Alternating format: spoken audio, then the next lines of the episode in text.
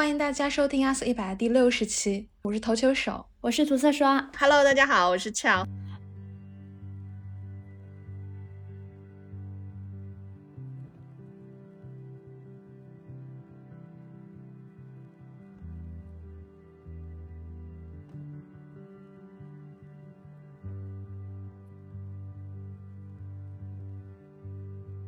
我们这次嘉宾 Chao 呢是一位 life coach，等会我们会向大家介绍这到底是怎么样的一个职业。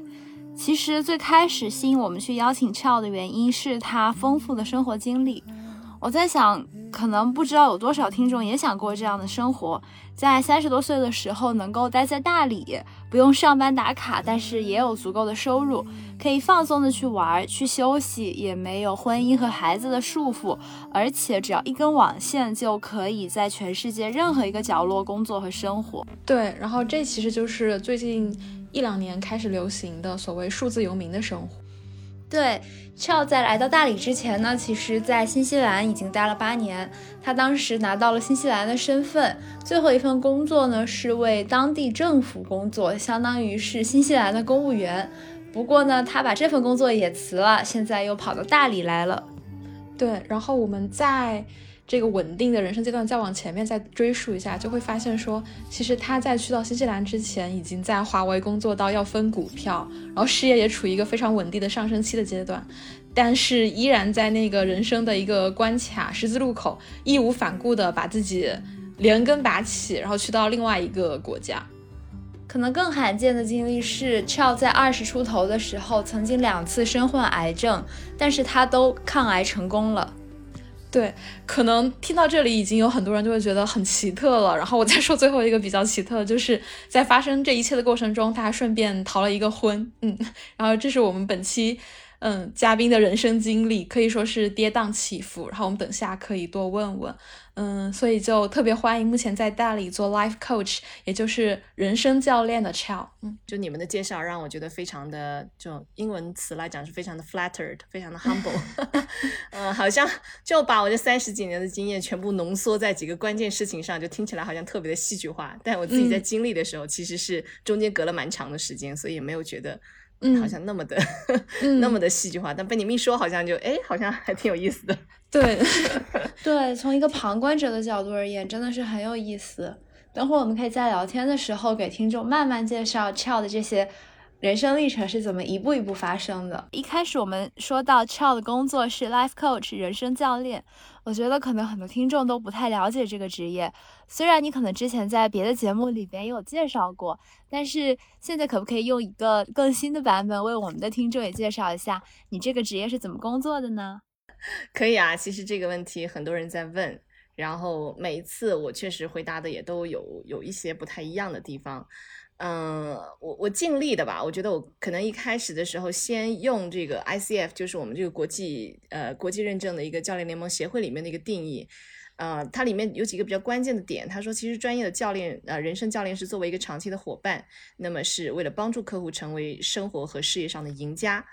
啊。然后主要是用来提升个人表现，提高生活质量。呃，教练经过专业的训练，是来聆听、观察，并且按照客户的个人需求去定制 coaching 的方式。他们激发客户自身去寻求解决办法和对策的能力，因为我们相信客户天生就是啊富有创造力跟智慧的。然后我们的职责呢，就是提供支持，以增强客户已有的技能、资源和创造力。听起来就比较教科书啊，但这边有几个关键的点，就跟大家说一下，就是啊，一般来讲说教练。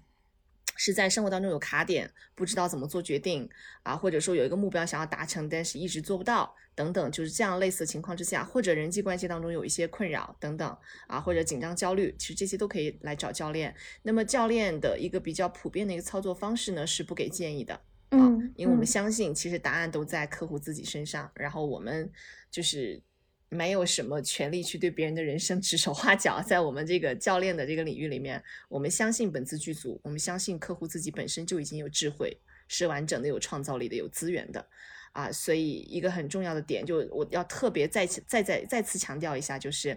人生教练不是人生导师，嗯，我们不给建议，不不倒鸡汤，就不没有爹味儿，对，没有爹味儿，绝对没有爹味儿。而且就是我们其实是啊、也有相对而言比较清晰的一个这种职业认证，包括考试的这样的一些啊、要求。所以如果你在你的考试录音里面出现了跌味儿。啊，或者给到一些就是比较有偏颇的一些意见，甚至是问出一些比较有偏颇的一些问题，就明显带着主观立场的问题，那你这个考试肯定是通不过的哈。嗯所以 就是做教练的第一步就是要学会闭嘴多听，然后嗯学、第一步也就是要学会不给建议。嗯，这个其实很多时候是违反人性的啊，违违反嗯人的一个常规的一个操作。所以一开始的时候练习这个也练了很久，嗯，但现在就习惯了，已经成为生活里面的一部分。就别人不问我，基本上不不给建议啊，然后也不会主动的上杆子去跟人家讲，哎，我觉得这事儿是怎么样怎么样，就自己的意见会比较保留在呃保留给自己，嗯。我突然想插一句话，我感觉中国所有中年男性应该把人生 life coach 这些课当中一个通识课先学一遍。哈哈哈 但就是怎么说呢？你永远无法去叫醒一个装睡的人，然后你也不可能去教练一个不并不想被教练的人。嗯哦，所以，如果那些那些所谓的这个有爹味儿的什么中年男性也好，中年女性也好，嗯如果他们看不到自己身上有这个问题，并且很招人烦的话，就你去跟他讲，就也没有用。嗯嗯 我刚刚忽然想到一个问题，像你当时在想去做人生教练，嗯到最后你成为了教练，大概花了几年呢？因为目前大学里边是没有开设相关的个课程去训练你成为 life coach 的。那比如说，大家会觉得学心理学的人可能将来能够去当咨询师，但是又怎么成为一个 life coach 呢？嗯，你怎么样说是？呃，怎么样说是算成为呢？就是开始接客户哦，了。那很早的，因为我们在学上我们在上那个教练课的时候，里面就是有一步就是需要你出去找真正的教练去呃真正的客户去进行教练的，所以你在上课的时候，可能第一个月、第二个月你就开始要要尝试去接客户了。呃，那个教练的那个学习里面理论的东西，相对心理学来讲可能不是那么的多，就他但他非常注重实操，然后在实操当中不断的去给予你反馈，然后去打磨你的这个教练技术。呃，然后像嗯不同的课程，他们有不同的要求。像我上的那个课程啊、等到你进入这个认证阶段的时候，他就要求你要你要有几个这个付费的长期付费的客户了，嗯，至少要五个吧。所以所以其实很快的，就一年之内你就要开始上手接客户，嗯。然后到我现在的话，可能是做到目前为止第三个半年头，然后差不多接了有呃将近两百个客户，然后将近一千个小时左右的一个累积的一个时长，嗯、那这个是三年半，我这不算快的，还有人就是很多人比我更快更猛，然后他们接的小小时数跟客户更都更多。嗯，但是相对而言，呃，跟心理学呃跟心理学或者心理咨询相比，life coach 是一个比较快入门的这样的一个行业。嗯，但是跟任何的一个行业一样，入门之后你想要做的精做得好，这个都是需要一辈子的修炼。然后这个修炼除了在技术上的一个打磨，更多的是自己的一个修为跟智慧的提升。嗯。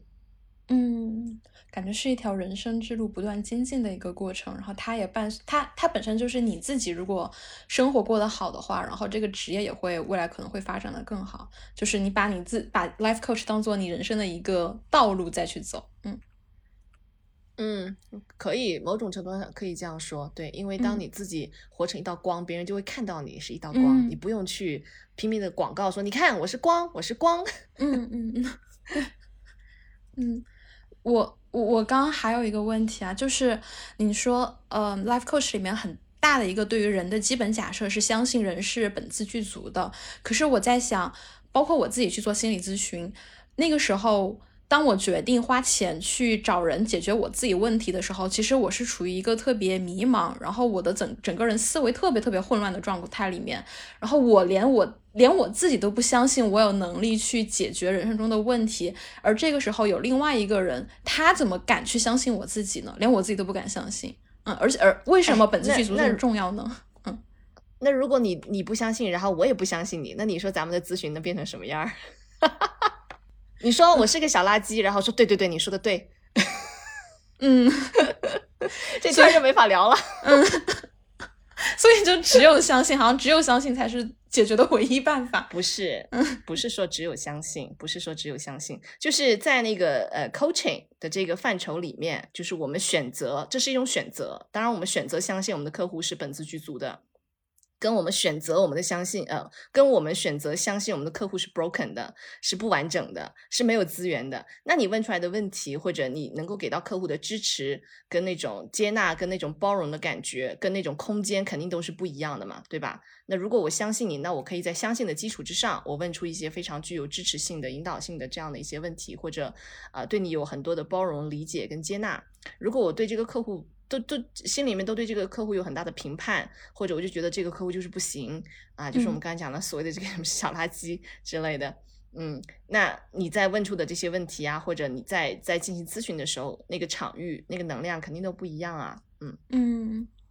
理解了。所以我每次去心理咨询都是在那儿，就是 就是感觉自己被无条件的接纳了，虽然没有做过 life coach，对。对，就感好。其实做心理咨询也是一样的，就是那个心理咨询师，他们其实在本质上，他们也是相信客户是有能力，就是自己走出他们自己的困境的。那事实情况也也是这个样子嘛，就是我们只是作为一个催化剂啊，然后啊，可能催催化了一下他这个过程的发生，但是最后真正去引发这个发生跟变化的，还是客户本身呀。就我们教练的作用，其实，嗯，是我自己个人认为啊，是有啊，但是，嗯，其实外在也有很多因素在影响这个客户他是否会发生变化。所以为什么说在教练里面他是一个长期陪伴，而且教练的这个耐性、耐心其实也很关键、很重要。我们要允许客户用他自己的节奏去成长，我们不能过分的干预客户成长的这个节奏。其实我之前听 Child 的在别的播客上面讲到自己和父母的关系啊，我当时就觉得听上去是很好的关系。我就在想，Child 能够呃，就相比很多人的人生而言，能够过得更洒脱和大胆一点，会不会跟你的父母给你的这种支持也很相关？啊，我会说某些程度上是也不是啊。虽然说我现在跟父母的关系是不错，但是其实我们之前也是经历过非常非常多的这种纠结痛苦的这种时刻。啊，然后啊，我觉得我跟父母真正关系开始转变的时候，是我开始对我自己无条件接纳跟跟爱的时候。当然现在也没能完全做到啊，但是就尽量的，就是当我自己可以给到我自己很多爱的时候，我对父母就不会总是有很多的期待啊，会会希望说有基本的尊重啊，但是我不会觉得说啊，父母就应该理解我，就应该包容我，就应该支持我，就应该爱我，凭什么呢？父母也只是普通人而已，嗯。对，那如果是就是父母怎么看我，看我跟我怎么看我自己相比，其实更重要的还是我自己怎么看我自己。所以我跟父母的关系其实是有一个一些比较明显的变化的节点，是当我真正开始可以接纳我自己，然后可以理解我自己，可以爱我自己的时候，我父母对我的态度也开始转变了。嗯，因为当我可以这样做我自己的时候，我就对他们也降低了很多的期待，然后他们也能感觉到他们是被接纳的、被允许的。比如说以前就是举个简单的例子啊。一开始的时候，我做这个呃 life coaching，然后从这个政府辞职，然后转成这个自由职业等等，然后就是很多动荡嘛。然后那时候刚好又经历了这个逃婚的事情，啊，等于说在三十几岁的年纪，又没有事业，又没有婚姻，然后在陌生的国家就什么都没有，就有这种感觉。然后呃那时候我家里人可能就比较着急，他们是担心我，然后他们就说了一句，就说哎呀你现在就简直就他说你什么都没有，你现在有什么？就是用英文来讲，就简直就是个 loser。啊，那这个话其实当时是很刺痛我的。对，肯定，我知道孩子听到都会。对，嗯，对对，我知道他们其实是出于关心，但是讲那样的话，可能一时心急口误或者怎么样就说出来，然后那个当时我一听到这个话，啪的一下我就哭了，我就觉得特别特别委屈。我觉得我已经一个人在异国他乡这么辛苦了，啊，然后就就是在尝试这样的转型，然后你们不理解我也就算了，还要还要这样来说我，当然心里面是很很不开心的，嗯。然后，呃，但是就是过了几年，我自己的心里面慢慢慢慢成长了，啊，然后等到今年我就是再回去的时候，然后家里人其实讲的话还是差不多的，就可能他们就是会换一种说法，他们会换一种说法说，哎呀，女生就是应该要什么结婚啊，什么要找个对象啊什么的，然后以前可能就是我听到这个话，我会非常的反感，我可能就会怼回去。或者就会开始跟他们长篇大论，就是开始，you know，就是跟他们讲女性要独立呀，要自主，讲道理，开始 所有的，对，对对对对对，就开始对抗嘛。它其实本质还是个对抗，是我对你的不接纳啊，因为你对我不接纳，所以我对你不接纳。但是因为这么多年的这个成长下来，我自己心里面其实已经对自己有了很大的一个允许跟一个空间。然后，所以当家里人再这么跟我说的时候，我就是会微微一笑，说：“嗯，我说你们的爱我都收到了，谢谢你们的关心。”嗯。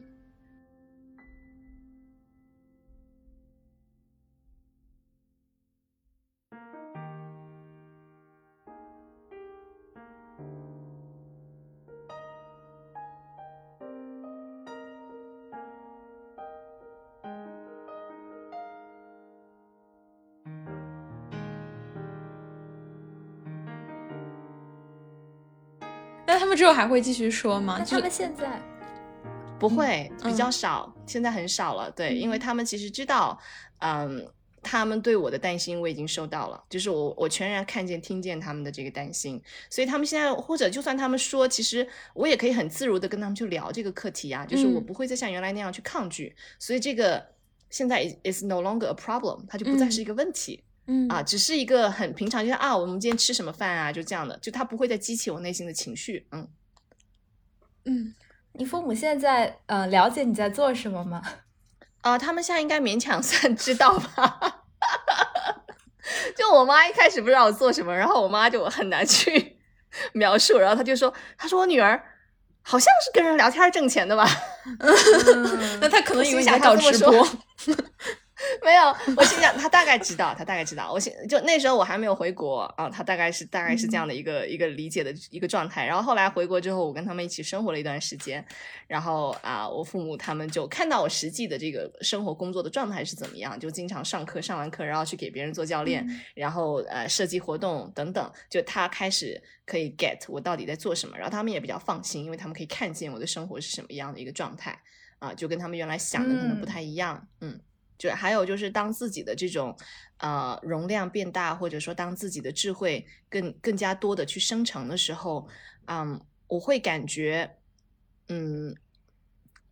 就是我给到他们的那个能量不一样，然后他们给我的回应也不一样了。嗯，就就像刚刚那个讲那个例子，其实如果以按照以前的我，可能我还是会去怼啊，然后会伤心啊，会觉得他们怎么针对我。但是当我啊用了另外一种我觉得是更有智慧、更温柔的方式去应对的时候，那他们对我的回应也就完全变了，就不会再像原来那个样子。所以其实很多人说 哦，一段关系当中，不管是什么关系，哈，我们讲家人关系、亲密关系什么关系，他们说啊，两个人都要 make effort。我说其实不是的，有的时候只要一个人改变就够了。嗯，我想问一下，什么时候可以决定说你们的这个咨询结束了呢？是你来选择还是客户来选择的呀？一般我一般是阶段性的，是六次一个阶段啊。然后第一个阶段结束了之后，然后看看这个客户还想不想再进行下一个阶段的咨询。然后如果有的客户他像我，像我现在有的是包年的客户，嗯。就是一年十二次，然后他就十二次在一年之内，他什么时候想用就用。因为有的时候，呃，生活中出现一些比较大的卡点，那那个月可能用的次数多一些。有的时候生活相对而言他觉得比较 OK，就用的少一些，所以都有。嗯嗯嗯。就是 Chao 之前给我们分享过一个很小的一个实验，然后他说，就是如果我们去倾听一个人说话，然后倾听十五秒，然后在这十五秒之后，你再去复述刚刚那个人说过什么，就会发现你根本没有办法一字一句的复述出来。所以，其实我们在日常生活中交流里面是很难真正的去听到别人的。但是你刚刚说，就是 life coach 其实很大一部分的呃工作方式是去倾听，然后。少说，然后再去发问，所以你觉得听是非常重要的。然后我我我们是想问，就是说在日常生活中可以有那些具体的例子来说一下，怎么去听到别人呢？然后你用 life coach 这些听别人说话的技巧的时候，你会听到哪些东西呢？这些东西是呃和我们平时就普通人没有经过 life coach 训练的有什么差异呢？哎。这个我其实是跟你们说实在话，日常生活中其实我很多时候我也没有听到别人，是不是因为这个过程要需要太多注意力了？对对，哎呀，你真聪明，投球手，只有付钱才能听。就你，我不知道你们有没有这种感受哈？就当你很集中精力听一个人讲话的时候，其实是很耗费你的能量跟精力的。是的，对对，就是上课嘛，上课的时候就很累啊。对，就这种 attention 其实是一种比较珍贵的一种啊资源，然后它也是一块需要被训练的肌肉啊，所以确实很抱歉，就是我觉得我在现实生活中对我的朋友们可能真的听的不够多。然后因为下了班儿，有的时候就不想再呃接受一些这个朋友的吐槽啊之类的，然后 就会很呃就会可能没有那么用心的听。但是如果真正讲到说就是很用心的听，当然如果朋友真的有这个出现大的问题，或者说我我我能感觉到那个朋友是处在一个非常焦灼，就需要我出手帮助的这个 状态下，呃，然后呃会用一些比较认真的一些倾听的呃。状态啊，去跟对方沟通。那嗯，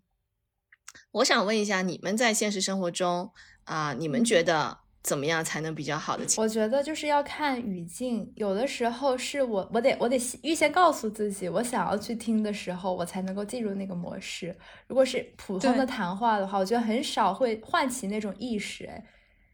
对，你说的太对了，就是一个 intention，就是你的意愿。你要有这个意愿去听啊，然后当然进入工作状态，这个是没得说了，就是客户付钱了，然后我们进来就是到这个场域里面就是要来解决问题的，所以我们做教练的就一定是要尽量的临在在当下，仔细的去听，啊，但现实生活中大家很多时候。第一没有这样的心思啊，第二没有这样的意愿啊，就是 第三可能也没有这样的一个一个训练啊，就这块肌肉不够强，所以听起来很多时候听得乱七八糟，然后或者经常误解啊什么的都都会发生。嗯，我就给你们举个很小的例子好了。啊，你刚刚说什么？哦，没什么，我就是点点头，嗯一下。嗯嗯，就我跟你们举个很小的例子，就比如说这个老公老婆回家，然后老公晚回家，然后老婆肯定说。你又死到哪里去了啊？天天晚上这么晚回家，你是想把这里当旅馆吗？哈，嗯 嗯，这个很很熟悉，这个是，对对对，很熟悉吧？然后这个时候，如果这个呃老公没有这个意愿要去听。那他可能就只能听到表面上的这个这一层意思，就是指责啊，对吧？就是不高兴了，老婆不高兴，指责。然后他可能很下意识的就就说：“那我这么辛苦是为了谁？还不都是为了这个家？”不啦不啦不啦不啦，好，两个人 就开始吵，就开始在两个频道上就开始吵架，就鸡同鸭讲了。嗯，但是如果这个先生如果他真的有意愿去听的话，他其实是可以很容易听到这个老婆背后是有是有情绪并且有诉求的。嗯啊嗯。所以这个时候，如果他真的有用心去听，那他可能就会听到，哎，我好像听你今天不是太高兴，怎么了？发生了什么？来跟我说说，嗯，对吧？这是一种婚姻的方式。然后另外一种就是说，哎呀，情绪，对对对，你就是，哎，我听你好像不太不太高兴。那其实这个老婆背后可能是有一些诉求，就是说啊，那我其实希望你啊，每周都可以至少三个晚上早一点回来。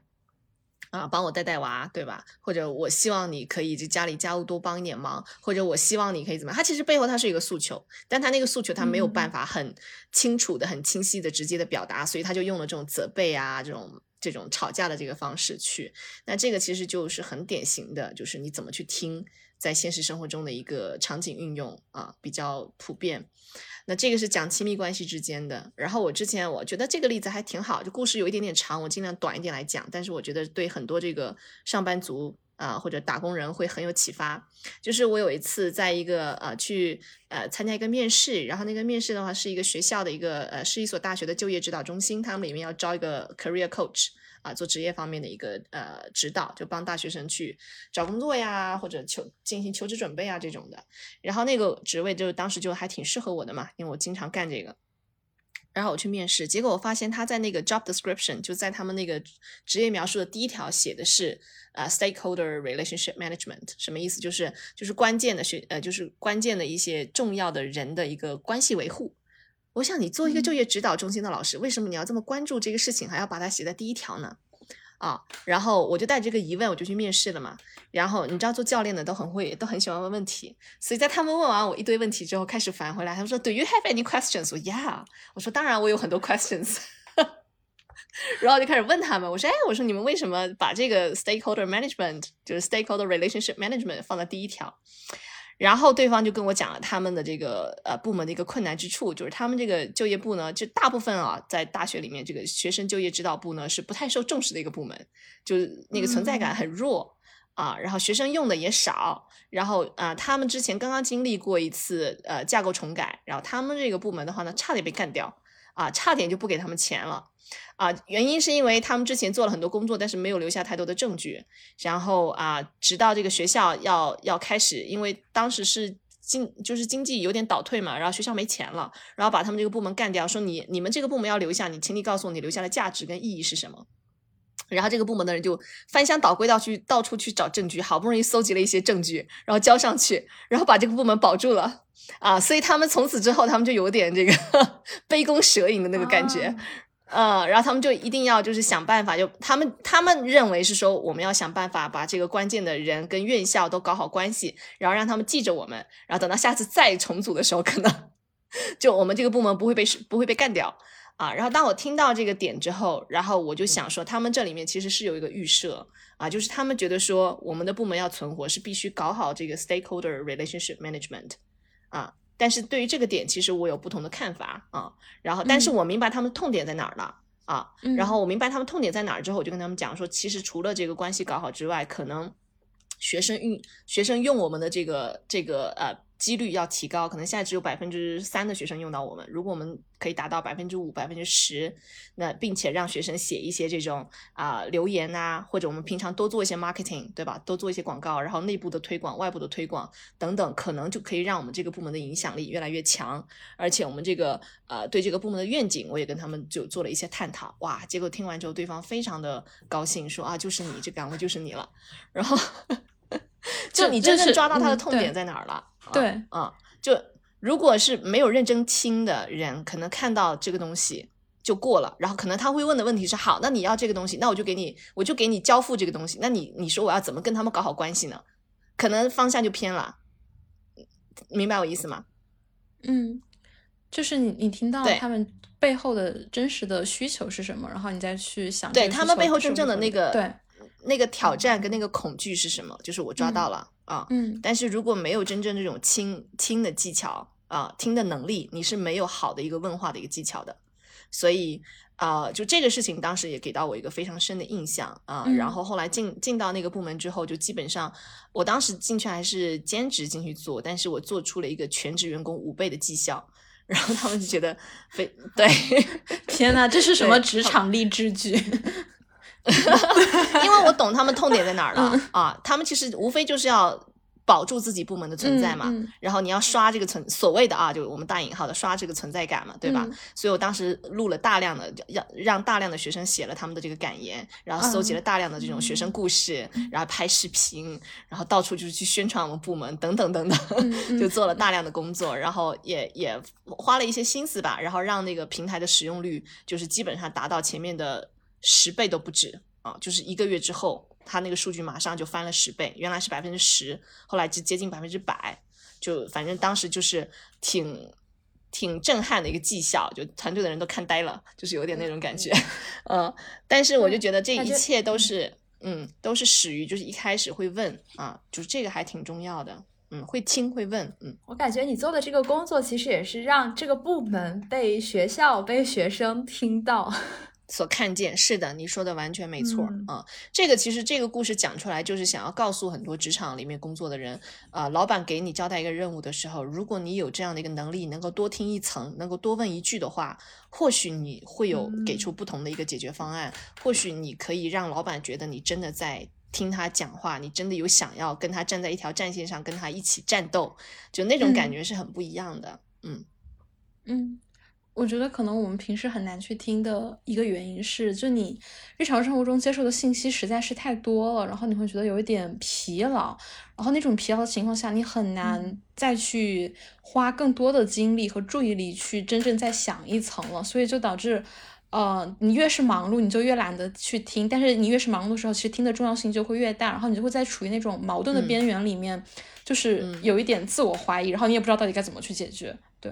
嗯嗯，恶性循环了就对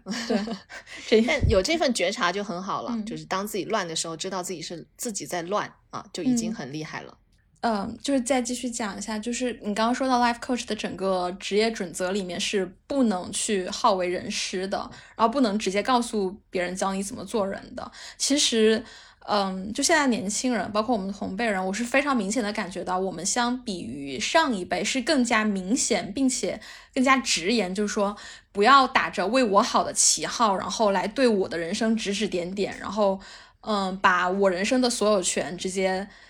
交归于你，然后你来替我的人生做选择。但是大家就很，虽然一方面很讨厌别人来指导我们，但另外一方面，我们又确实是一个人生的新手，就是不知道。很多事情到底应该怎么解决？就是你需既需要一些建议，但是你又不需要具体的指导。然后我就想知道，嗯，因为你因为你的职业就是刚好好像可以处理这个一步之遥的这样一种矛盾，所以我就想知道说你到底怎么会去引导别人，但是又不会去指导别人呢？嗯。首先，你刚刚讲的这个事情里面哈，你刚刚讲到说啊，很多时候我们不希望别人来跟我们讲，就是我该怎么做人。嗯，那么这个时候其实就是，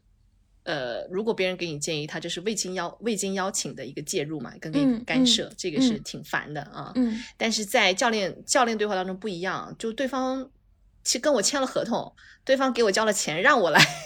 嗯，让我来支持他啊！这个肯定，他这个一开始我们的 agreement，我们的这个合同就是已经定在那儿了。就对方已经是正常哦，一个学生的心态了。对，已经是一个打开的状态，他已经愿意了啊，对吧？嗯，不是说我强硬的跟你说，哎，你快来找我做教练啊！你需要点教练，那可能我就早就被人打翻了。嗯啊，然后在签合同之前，我也会反复跟他们讲，就是说这个我是不给建议的，就是如果你要。找人教你怎么做人，sorry，就是我不是能够给你提供这个服务的那个人，可能请你出门右转就找别人，这样啊，类似这样的一个情况。所以，呃，我基本上会讲到讲讲个两三次吧，啊，然后所以客户进入到跟我进行一个专业教练对谈的时候，他们心里面已经很清楚，就是他们不可能在我这里啊来问我说啊，这我该怎么办呢？嗯，我就我就会问他啊，那你觉得呢？就是那那那你把这个问题抛过去，对方不会很懵吗？没有啦，很少客户这样问，因为这这真正在那个。签合同之前不是都说清楚了嘛？就是你不要来问我，就我也没有答案，但是我会我会帮助你，我会我会帮助你，就是协同你一块儿的去去探索，去找你的答案。那其实，在那个教练当中有很多的这种技巧啊，就像我学的那个呃教练课程里面，可能就有什么十六七种所谓的这种技巧啊。但是这些技巧呢，到最后其实都要看关键那个教练本身是一个什么样的状态，同时你要在合适的时间、合适的契机下用合适的技巧。所以不是说教练你光掌握了工具，会了那些，学会了那些所谓的技巧，你就万事大吉就可以出去做教练了，远远不是这样的啊！就中间其实是有很多的呃需要运用到直觉的一些部分，然后深度聆听的一些部分，等等等等。然后嗯，所以更就是其实还有还有一个很重要的事情，就是要给到一个客户一个空间，真真的去探索他想所想要讲的东西。很多客户进到我的这个呃。进到我们的这个 coaching session 的时候，他脑子是懵的，他好多好多话想说，好多好多的线头就是是是乱的。所以作为一个教练，可能一个很重要的职责是深度的去倾听，然后把他要讲的东西一个一个全部梳理出来。所以我刚刚听到的是，所以这边我们就用到一个技巧叫 reflection，就是反射或者说 summarizing，就是总结啊，这是一个技巧。就你刚刚讲了叭叭叭叭讲了两分钟，我听到的有三个关键点，第一是这个，第二是这个，第三是这个，对吗？是这样子吗？啊，那么还有什么你要补充的吗？那么今天你最想集中探讨的是哪一个？你接下来这个 session 完了，你觉得什么东西？就你获得什么东西？你你获得什么东西？你会觉得哇，这个 session 很值哦，啊，会觉得哇，这个 session 很有价值，很棒啊。所以这个这个时候就开始定这个教练目标了是什么？不然的话就会经常被客户拽着跑，客户东聊一下西聊一下啊，因为大家没有经经过这个训练，或者他们平常思维方式是这样的。那就会到处跑，所以教练是帮他聚焦，帮他定点啊，帮他梳理。好，我们讲了一二三四五，然后到最后啊，我们今天真正你希望获得的、希望带走的是什么东西，对吧？然后好，希望带走这个，那我们就看看怎么样一步一步帮，就是帮你往那个教练目标上去走。所以它是非常激光、激光集中式的这样的一种对谈方式啊，这是其一。然后还有。其二就是讲，也也挺重要的，就是我们刚刚一开始讲到的，我们其实相信客户是本自具足的，我们相信他们是完整的资源的，有资源的，有创造力的，对吧？所以在这种前提之下，就是我们其实教练是不着急的，我们不会着急，我们不会想要去很快的 fix fix their problem，我们想要去修理他们的问题，没有没有这样的事情，这是这是客户的工作，这不是我们的工作。我们的工作是帮助客户去看到那个问题到底是什么，在哪儿啊？然后看到是什么在哪儿的时候，就客户不用你说，他们夸夸的比比我们更快、更了解，知道该怎么去处理这个问题。就到最后，你有什么人脉，对吧？你有什么资源？你银行账户里多少钱？这只有客户自己才知道，对吧？嗯就我们做教练也不知道这些，所以第二步是很相信我们，其实我其就第二步其实是我们很相信客户他是一定可以解决自己的问题的啊。然后第三步可能就是经常讲到的，就是教练他会有一些叫做英文叫做 powerful questioning 啊，就就是强有力的提问，嗯，那经常会有一些这种客户会有一些限制性的信念啊，我们这边专业术语叫限制性信念，就是有一些信念可能不是太服务于客户本身啊，然后这个信念会阻碍他去真正去变成。啊、他想做的那个版本的自己啊，或者说去去阻碍他这个生活往前走，那我们可能就会问一问，哎，你刚刚说这个这个，你你认为是这样这样？比如说哈、很常见的一些信念，就什么我要先有了物质才能去考虑精神啊，然后或者啊、呃什么他如果爱我，他就应该怎样怎样啊，就嗯很多这样的一些信念，就感觉啊是一些很很常见。我已经审视的既有观念这种偏见，然后大家也不知道怎么来的，甚至可能就是社会上大家都这么想的，然后他就把它放在了自己的人生当中，然后他没有另外一个人帮助他看到说这些观念可能是错误的，然后你需要去提出。对，嗯这个就是 exactly，就是完完全全你刚刚讲的，就第一，他没有这个觉察，嗯他这个信念未经审视就放入脑袋中，但他并不知道，并不自知，并且用这个信念用了好多年、嗯啊，或者这个信念曾经服务服务过他，但现在你不再服务他了，但他还在用这个信念。啊，所以嗯就遇到这种时候，我们可能就轻轻的问一句：“哎，你刚刚说这个这个，如果他爱你，他就应该怎样怎样？那这个想法哪里来的呀？哎，这个想法有意思，你来多说说。”对吧？嗯然后这个时候，当我们问这个问题的时候，其实就是一个觉察嘛，你就点到了、嗯啊。嗯然后这个时候客户就会讲说，哎，嗯嗯、呃好像也 不是很确定这个是真的，嗯。然后我们就会问，哎，那你觉得这个念头是真的吗？啊，那这或者客户想要做这个这个事情，嗯想要做一个想想要做一个什么事情，经常觉得要升什么升职加薪，要怎么怎么样跳槽，那可能就问一问，呃，如果是新手的教练，或者说不太有接受过这种专业训练的人，他们可能就会开始跟这个客户去探讨，好，那我们看看怎么样才能升职加薪，你需要做什么什么什么才能升职加薪。但是一个真正关心对方是一个完整的人的人，不管是心理咨询师还是教练还是朋友哈，他其实都会可以停下来问一问，哎，你这么想要升职加薪，想要跳槽，那这个事情对你而言意味着什么，就嗯这个事情做成了，那对你会会怎么样呢？会有什么样的影响呢？对吧？然后嗯还有，嗯。就这些可能都是再往后退一步的，就是我们不会马上就陷入到解决问题的那个模式里面，我们更多的。嗯是从一个完整的人，从一个整个人的一个人生的角度来看对方。所以我们在 coaching 界有一句话叫做 “coach the person, not the problem”，嗯，就教练这个人，而不是教练他的问题。就每一个客户都是带着问题进来的，但是其实我们要看到的是一个嗯。全人。嗯。啊，嗯，哦，我刚刚就像把嗯，对，你说，就是能够做到觉察自己的，呃，就是去觉察自己的观念，然后呢，能够梳理自己具体面对的问题。其实把这两步做到了之后，好像很多答案就呼之欲出了。会有很大的帮助啊，不一定一下就能嗯跳到那个答案的那一部分，但是绝对是呃，就是有洞察是有帮助的。对，所以我刚刚就随便用了几个那个嗯问题，什么这个想法哪儿来的呀？这是真的吗？这事情对你的意义是什么？做成了会怎么样？你目前考虑哪些点？你目前的这个挑战和困难有些什么？等等等等啊，就这些都是一些很典型的一些这个教练问题啊。但是能问出这些问题的前提是真的，你有好好在听对方讲话，嗯，然后并且其实很多时候你嗯做教练不能够为了问问题而问问题，有的时候沉默也很重要，嗯，所以哎呀，反正就展开讲就很多了，就变成上教练课了，我不想给你们上课。我我有一个问题，就是，嗯，当你发现通过你的点拨和梳理，嗯，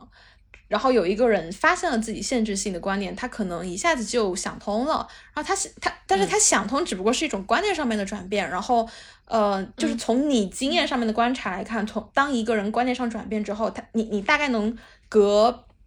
多久，比如说多几个 session 之后，发现这个人整个人状态发生了变化了呢？因为呃，我问这个问题是因为大家都很想知道，大家都很想改变，总觉得自己人生有很多很多地方需要去改变，但是好像嗯，那个改变的时间特别长，然后如果时间一旦长的话，我们就就就对自己丧失信心了。所以我就想知道，从你的经验观察里面来看，这个时时间段大概有多久？嗯。非常好的一个问题啊，这个就讲到那个 coaching 教练当中，其实还有很重要的一个步骤叫做啊拿责任啊，嗯，然后拿责任的前提是 action plan，就每一个教练，我们讲说无无动作不教练啊，每一个教练 session 到最后其实都是要有一个 action plan，有一个行动计划的啊，然后这个行动计划也不是我来定的，是客户定的啊，然后我跟客户有的时候共创或者再给他们 push 一下，让他们更更就是更 crazy 一点啊，做一些事情。那一般来讲说，我们见客户都是两三周或者最多一个月的时间，我们就会见到客户啊。那下一次再见到客户的时候，我们做的第一件事情就是复盘上一个 session 做了什么啊，没做什么。上个 session 我们因为我们同意了有一个行动计划嘛，对吧？嗯嗯。那在这两三周的时间之内，你你做没做啊？而做了什么？没做什么？做做就问这个问题的目的不是说我们是作业警察要去查他们有没有做作业啊，更关键的是我们需要把他的这些洞见跟智慧落实到生活当中去。就像你刚刚讲的，很多时候可能聊天聊得很嗨，哇，我很通透，想得很明白，但是回到生活中又是做不到，对对吧？对。所以这个行动计划其实就是一剂猛猛药。让你就是在生活当中要去具体去落实，那你当然有了有了这样的觉察之后，你接下来你想做什么？你要做什么一些呃，你要做一些什么不一样的事情？我们肯定会问这样的一些问题啊。那在就是我怎么样可以让你为此为这些东西负责？我怎么样才能知道你做了？我们这这些都是教练过程当中经常会问的一些问题啊。然后下一个 session 再来复盘的时候，其实他不管是做还是没做，他都会有一些新的反思，我都会再问他一些啊。那你。就是为什么做，为什么没做等等，你或者你做的怎么样，做的过程当中对自己有什么一些新的思考或者认知等等等等，啊，就在这种啊几个方面的一个帮助之下，就一方面是对话聊天，一方面是 action plan，然后一方面是你在生活中去做，然后最后一步是你下一个 session 还要 check 上一个 session 所讲的这些所有的行动计划，所以它其实是很扎实的，就是一步一步去帮助客户去成长，嗯。我想问一个角度，就是刚刚 Chell 其实提到了好几次本具自足这个观念嘛，呃，我在想，就是，按照我的理解的话，我觉得这个观念里面包含的就是有个课题是接受自己、接纳自己，呃，我我个人是觉得它非常非常的漫长和困难，呃，而且我相信可能不是我一个人有这种感受，嗯，呃，比如说我猜想，如果在教练课程中有客户遇到这种问题的话，嗯。就客户他本身是想要改变的，但如果说有一些问题，比如说我的父母是谁，比如说我的外貌怎么样，我来自什么种族，这种无法去改变的，但是也许我不愿意接受的问题，啊，那那第一反应我好像觉得，那我还能做什么呢？如果是面对这种问题，嗯，你会有什么看法呢？可以不接受啊，嗯，没问题呀，不接受就不接受呗，不接受就痛苦呗。不接受可能。就带来了 痛苦，让人觉察到这个痛苦，他又想改变，但他又说：“那我还能做什么？”不不，他不想改变，因为你刚刚已经说了，他他就是不接受他自己 是这个种族，是这样的父母，是就是他不接受嘛，不接受他就是不想改变。谁痛苦谁改变，谁改变谁受益。嗯，改变就是说接纳就是唯一的改变就是去接受，对。我我没有办法说你应该要怎样做或者不应该怎样做，其实就是不管你这样做或者那样做，它都是有相应的一个后果你要去承受的啊。就当你选择我不接受我的肤色、我的父母或者我的国家、我的种族，whatever，那你可以当然可以不接受啊。那相对应的后果就是你痛苦嘛，嗯，你就难受嘛，你就别扭嘛，你就纠结嘛，你就去整容嘛，对吧？你就做各种各样的事情啊。但是那些事情也是有它相应的后果的，所以我们讲说很多时候。就是信念，信念会决定你做出一些什么样的事情，然后那些事情的话，又会决定你收获一个怎么样的命运。所以人的这个命运，很多时候当然有外界因素的存在，但是也有主观能动性的一个帮助，是一步一步自己走出来的啊。那不接受其实就是痛苦的放大器。嗯，对，而且而且而且而且你不接受，你可能会有一些抵御机制，然后你你去，你其实是这个痛苦你无法接受，然后你用一些其他的方式在缓解这个痛苦，但是你自己没有意识到。比如说我我无法接受我的父母是这个样子，然后我就通过比如说不自信，或者说通过。比如说啊，暴饮暴食，或者说呃，或因为我不接受我自己不够好，然后我就可能通过暴饮暴食，或者说我通过沉迷于某件事情，就是这些事情，当你在做的时候，你没有办法意识到说，其实它的根源来源于我不接受某一个缺点。我我觉得这个才是真正痛苦的，就是你因为不接受某件事情，然后起产生了很多其他的抵御机制，然后这些抵御机制让你根本就没有意识到后面有一个更大的问题存在。嗯。是的，是的，我很喜欢你说的这几个字，就是没有意识到，嗯啊，就是好多人，包括我自己啊，很多时候也都是在无意识的去生活，就没有觉察，不知道自己为什么要这样做，不知道自己为什么要吃这些东西，然后不停的刷短视频等等，嗯，其实这些都是在某种程度上在逃避一些东西。那那东西是什么？因为太难受了，不愿意坐下来静静的感受它，或者走进去看一看啊，就是这也是抗拒的一种形式嘛。嗯嗯，包括就是有的人再极端一点去吸毒啊，或者就是不停的找男朋友找女朋友，就是没有办法一个人待着等等，然后暴饮暴食，你刚刚讲的，其实都是某种程度上的对某些东西的不接纳跟抗拒。嗯嗯，就本次剧组好像都有点变成像鸡汤一样的 slogan 了。现在啊，就是我希望大家自己真正的去体会，就真的在生活当中去体验，就是本次剧组这四个字啊，到底是一个怎么样的一个状态。然后，嗯，如果说再回到刚刚讲的这个东西，怎么说呢？嗯，我我之前看过那个，嗯，Baron Katie 一个还还蛮有意思的，Baron Katie 是国外的一个所谓的这个灵性导师啊，然后就是反正也是做自我成长、身心灵相关方面的一个老师，他就他就指着。桌上的那一盆花，哈，那个那一盆花很漂亮，是一盆郁金香，我记得。然后其中有一朵花，就可能它的那个脖子特别长，然后特别高，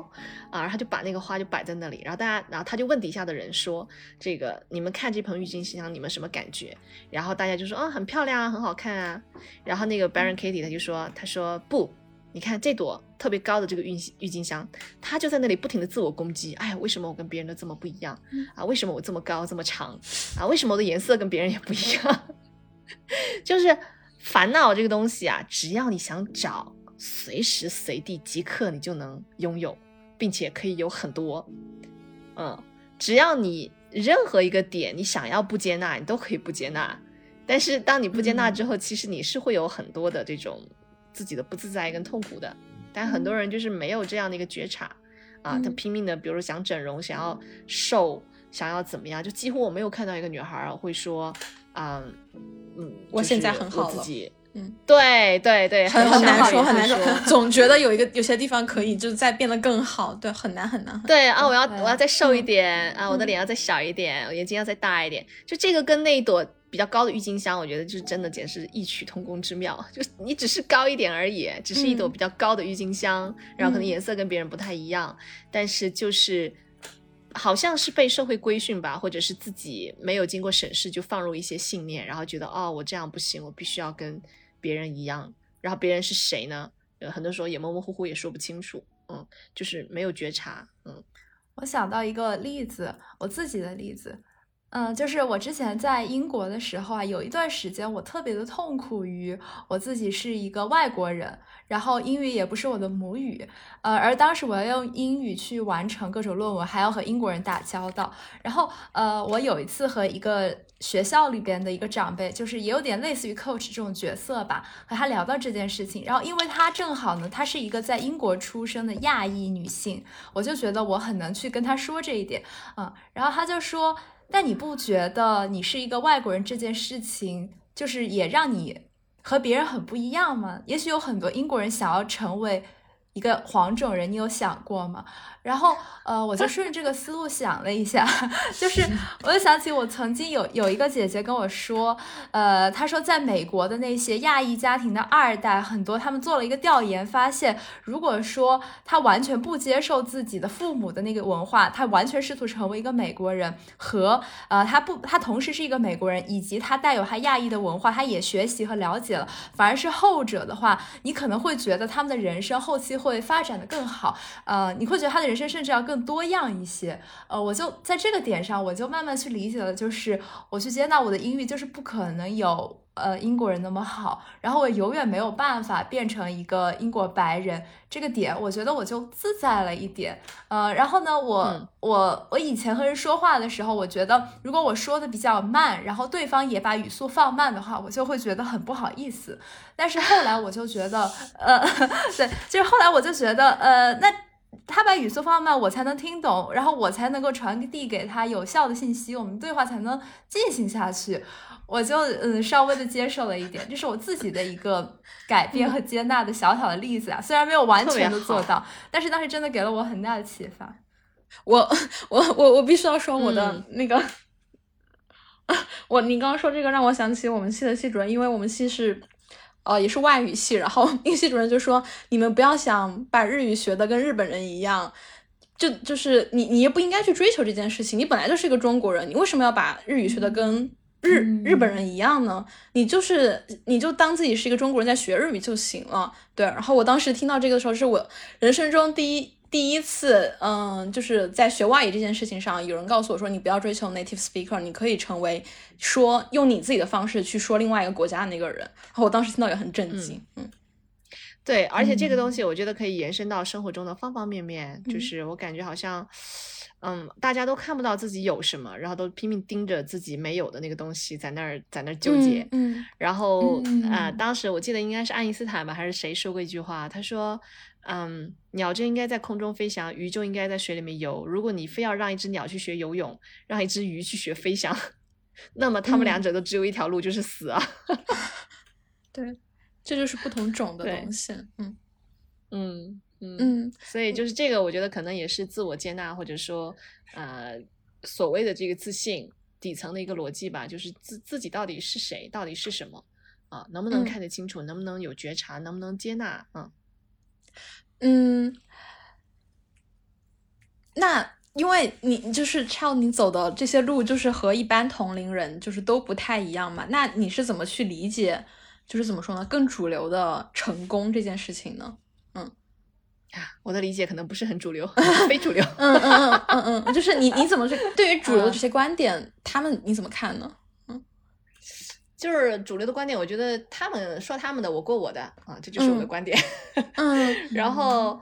啊，对，因为我在这条路上可能走了有一有一段时间了，不是说就这这东西对我完全没有影响，对吧？就我在这个，我也只是一个普通人。当然，看到别的这个，你知道，教练圈也很卷的，你知道吗？就。教练圈也在追求更成功的教练，是吗？对呀，对呀，就你看别人哇，那个人拿了一个什么证书，那个人拿了一个什么奖状，哇，那个人又设计了什么课程，当然你也会心里觉得，嗯，好像我就是那个小垃圾，对吗？就时不时也会有这种感受，呃，但是你要说真正底层上，当我静下来的时候，就想一想这个所谓的这个主流的成功啊，什么那些东西，真的是我所渴望的吗？其实很早就已经知道不是的，嗯，对于我而言，呃，我们讲说。这个所谓的这个主流哈，可能我们这个主流是谁也不知道，可能对主流也有误解。但是我们现在就暂且就定一个，就是所谓的这叫什么什么啊高的 title，挣很多钱，有车有房，然后什么孩子优秀之类的啊，就这些这些定义的东西啊，可能对我而言都不是特别的适用嘛。就是如果适用的话，就我也不会选择走这样的一条现在这样的一条路。就很明显，生命中有我。更珍惜或者我觉得更更重要的东西，对于我而言，那对于我来讲，成功，我觉得就是真的可以某种程度上无限接近啊，靠近了解自己啊，然后活出自己，然后并且能够对他人有一点点帮助，我觉得就已经很好了啊。嗯，没有什么特别需要可以去衡量或者去去 measure 去去定义的这样的一些具体的什么事情要去做的。但我觉得就这样的一个状态，我自己会觉得比较舒服，然后也达到我自己所谓的这个成功，嗯的一个标杆。所以你看，今年我开始学那个钢琴，啊，三十几岁开始学，然后我想，哎，如果我到八十岁呢，其实还有好几十年，我可以慢慢练嘛。对，嗯，就你心里面不再有别人在做什么，你就觉得这是一件完完全全自己的事儿了。对，然后我我就很喜欢跳街舞，所以我有的时候就是在一个城市旅居的时候，我会去那个城市的舞蹈班、舞蹈室，我去学街舞。然后我就记得有一次我在那个 我在老家的时候，我们是我是福建的一个很小的一个小城市，然后我去那小城市里面学街舞，找了半天啊，找到一个街舞班儿，进去之后里面全是九五后、零零后，我是里面 年纪最大的一个，包括跳舞老师都小我好几岁啊。但是我觉得我也无所谓，我反正在里面跳得很开心，然后动作不标准也没关系，就是反正我嗨了就行，嗯。然后回到家之后，我还跟我妈还说这事儿，我说妈妈，我说这个，嗯，里面都是九五后、零零后。我妈说哇，你是里里里面年纪最大的一个。我说对呀，我说我是里面年纪最大的一个。我说你看我多 happy，就是我到这个年纪还可以过这样的生活。等到那那 那帮人到了我这个年纪，可能都在带娃。对。就其实他们可能还在暗自羡慕你呢。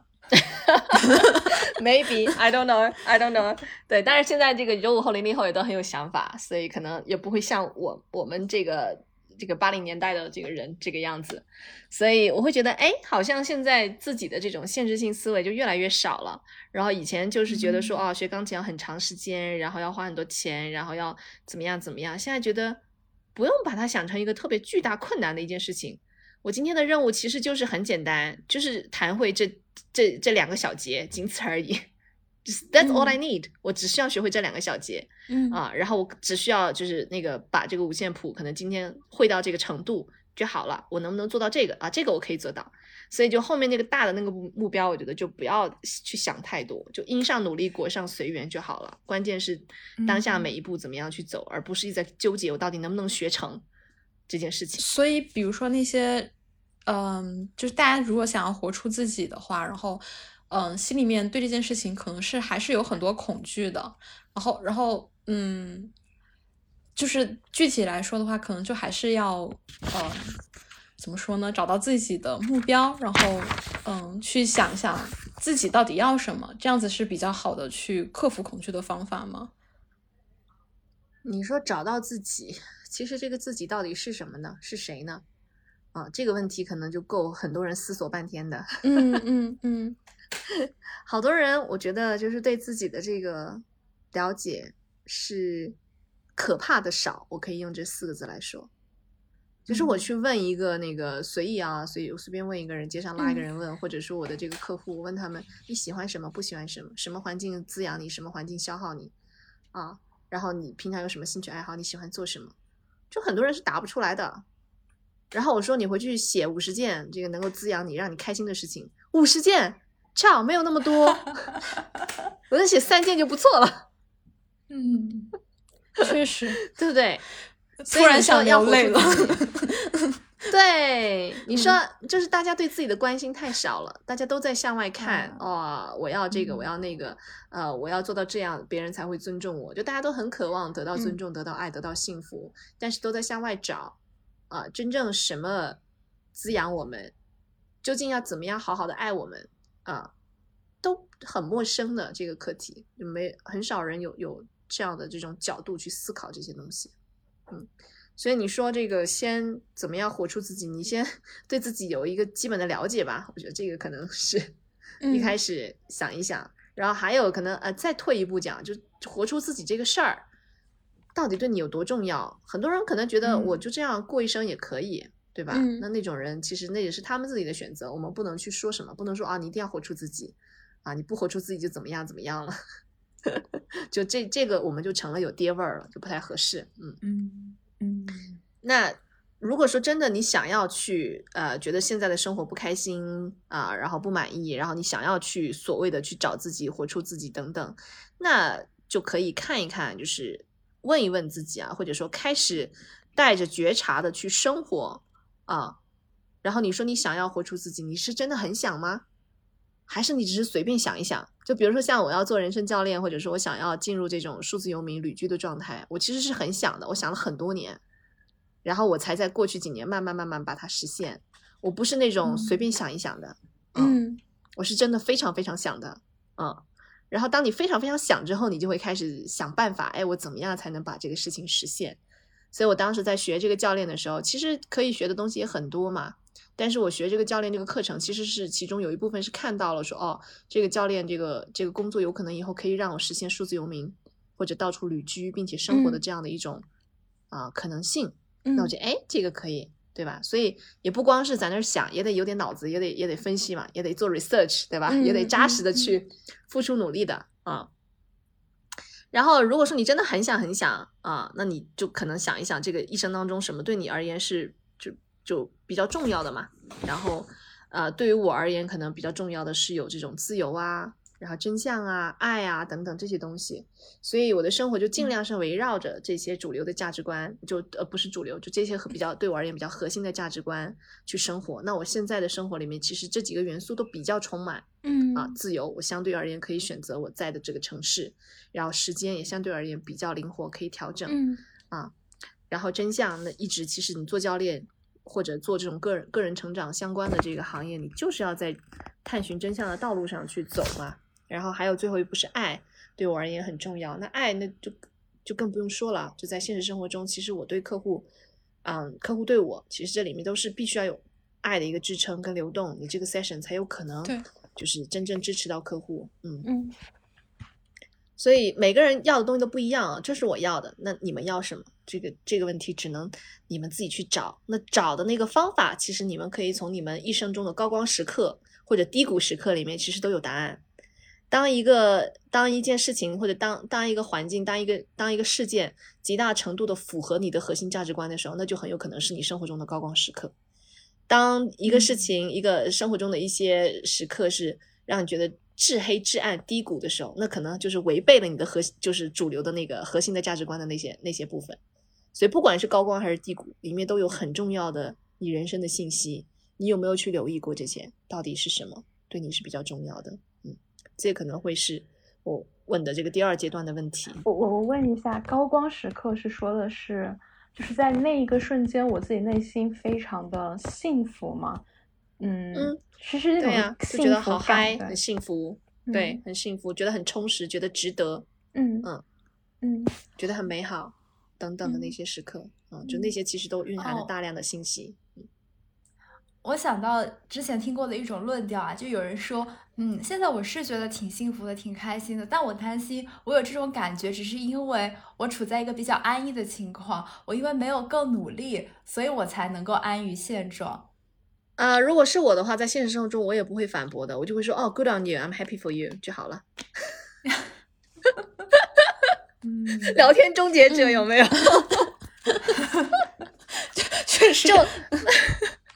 每个人都有权利去发表他们自己的观点，然后如果那些东西我觉得，呃，我不认可，或者我内心其实并不认为他们讲的是真的，我也不会去过分的干预，因为当我想要去干预的时候，其实我又想要开始给那些没有邀请的建议了。那这个真的是对方所需要的吗？这个是现在这个对话所所想要达到的目的吗？他也没有付我钱，我们也不是在进行教练对话，所以。我为什么要做这个事情呢？就是他们想怎么想就怎么想啊。那如果这样的信念是服务于他们的生活的，你刚刚说的是对方是说啊，可能我现在觉得幸福是因为我比较安逸，大概是这个意思吗？嗯嗯，那他想要怎样呢？他是想折腾吗？还是想想想干嘛？什么意思？他讲这个话？嗯，你说的对，应该把问题都再反射回去。对啊，就对方跟你讲这个话，他的意义，他的他的目的是为了什么？嗯。嗯，学到了，我又学到了。我 我从 Chao 这里偷师，我们的播客从从他这里免费偷师，这是教练的脑回路。就就问一下，这这你你说这个到底意味着什么？你你说一说。嗯，对啊，对啊，嗯，就嗯，当然这个其实都是包括我问这个话，就是问这个说你这个东西到底意味着什么，其实都已经越界了。嗯。就是因为对方可能只是想感慨一下，说哦，OK，那呃，就是我觉得可能只是因为我太安逸了什么，那可能这个时候他需要的是共情，嗯啊，那这个时候你如果去听这个情绪的话，说哦，听起来好像你觉得自己现在最近比较闲，那你是觉得，那你是那你是怎么感受呢？或者说，就他背后可能有意思说，我觉得我太闲了，或者他是想说哦，可能我需要更努力一点。或者他对自己有一些内疚，有一些有一些谴责，这都有可能的。那他讲这个话，其实他背后他讲这个话，他的目的是什么？我们并不是很清楚的。嗯嗯嗯，他有可能是对自己的谴责，他有可能是对你刚刚干观点的一个反驳，他有可能 I don't know，就他有他有很多种可能。嗯，所以就是这种情况之下，一般我不会去过分的干预。如果我不想跟这个人就是再进行一个很深的一个探讨的话，我就不会再干预。但是如果这个人是我非常好的朋友，或者我对这个人我还比较 care 啊，那我可能会多问一句啊。我可能再问一下，哎，我说你刚刚讲这个，你是最近怎么了呢？你发生什么了吗？嗯啊，那这个是出于朋友的关心，这个我的起心动念是嗯关心。但是如果只是不是很熟的人，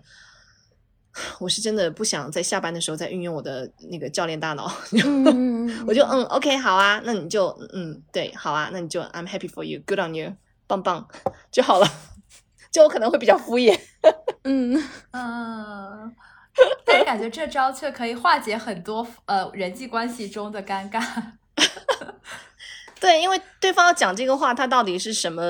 起心动念，可能对方自己都没有觉察到，所以在这个情况之下，我不好去盲目揣测他到底要讲什么。然后，呃，如果这个人我 care，我会问一下；如果这个人我都不 care，他到底想干嘛？那我为什么要再多问呢？我就不问了。嗯，对，就是刚刚刚讲的这个和他人对话的嘛，就可以引出我想问的另外一个问题啊，关于和别人的关系这一点，我觉得是也是人生中一个复杂的课题。之前呢，我参加了 Child 组织的新春冥想活动，然后最后一期呢是叫做慈爱冥想，然后当时有一个环节就是说。呃，可以对你不喜欢的、你伤甚至是伤害过自己的人，也可以给他们送出平静的祝福。那那个瞬间，我其实特别是尝尝试呃尝试试送出祝福对。OK，然后那个瞬间我其实特别的受到震动，就是从来没有这么想过，呃，但后来我回顾了一下，就是虽然在那天的活动上，我确实得到了很大的启发，呃，想到这种新的可能性，但但这个确实对我来说还是很有挑战性，因为嗯我觉得。呃，假如有人你不喜欢的话，那可能他伤害过你，然后对于这种人，符合个人符合人性本性的一个选择，就是人们会去生气，然后会去怨恨，啊，会带着这种情绪去生活。对，呃，那我很好奇 c h 有没有就是和自己的怨气相处的经历？你现在是可以完全很好的放下他们了吗？嗯，你怎么去处理那些曾经伤害过你的 那留下的伤痕？啊，首先先讲一下这个新春冥想，它里边儿这个慈爱冥想，它虽然说有说让让我们尝试去给自己不喜欢的人去送出祝福，但是我其实在引导到后面的时候，我也说了，如果你现在不能的话，没有关系，你只需要意识到对方其实跟我们一样，也是一个普通人，也是一个需要希望自己被呵护、被爱，然后希望自己安全、内心平和的这样的一个人，只需要看到就是彼此之间的这个共性就够了。啊，如果你还不能够就是跨过那一步，然后做到给他送祝福的话，那其实这个背后有一个很重要的信息，就是当我们在想要尝试去慈悲他人的时候，我们要先做的其实是自我慈悲。嗯嗯，那我从来都不会认为说啊、这个一个人原谅不了，你就要硬原谅啊，然后就要做圣母，要伪善，然后要要这个。就是啊，心中有大爱，然后世界上嗯。所有人都是我的朋友，嗯，这个我自己，反正我不知道有没有人可以做到，maybe 有人，但是我肯定是做不到的，嗯，但是在某种程度上，我也非常清楚的知道说，当我在讨厌一个人或者我对一个人有怨气的时候，其实不爽的并不是对方，因为对方可能在干别的事儿，可能在吃饭，可能在逛街，其实不爽的是我自己，嗯。所以我讨厌他，其实是首先回来是伤害到我自己的，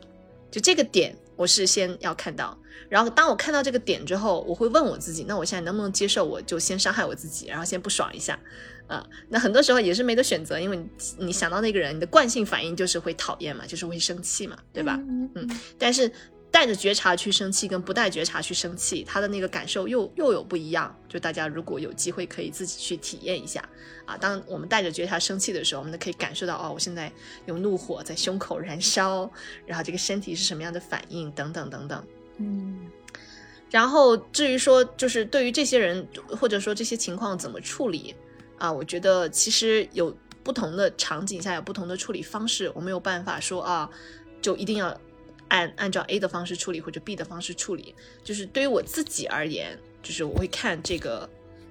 我的起心动念是什么。就是一段关系，可能有一些人在现实生活中就不是那么的对我而言那那么的重要，或者说也不是我特别想要去花心思维系的关系跟人。那那种可能我就是 let go，可能就就就算了，就走了，就不联系了嘛。就是惹不起还躲不起吗？就可以 把那些东西排除出我的生活。啊，但是有一些人是其实是我在乎的，然后我也想要去维系这个关系的啊，然后啊，在这种情况之下，可能我会比较直接的跟对方去沟通，说什么地方可能我觉得不舒服啊。这个包括我在跟我家人的沟通的时候，我都是有直接去做的。就我妈妈那个时候就说什么，说我什么都没有，然后我不是哭得很很伤心嘛。在那之后，其实我直接给她写了一封邮件的啊。我就跟他讲，我说你这样讲，其实我非常的伤心啊。然后我跟他解释是怎么样的一个情况，等等等等。然后后来收完这封信，我妈又给我道歉啊。所以就是这个就是一个比较直球的、直接的这样的一个反应。那当然道歉啊，就是在讲这个事情的过程当中也是有。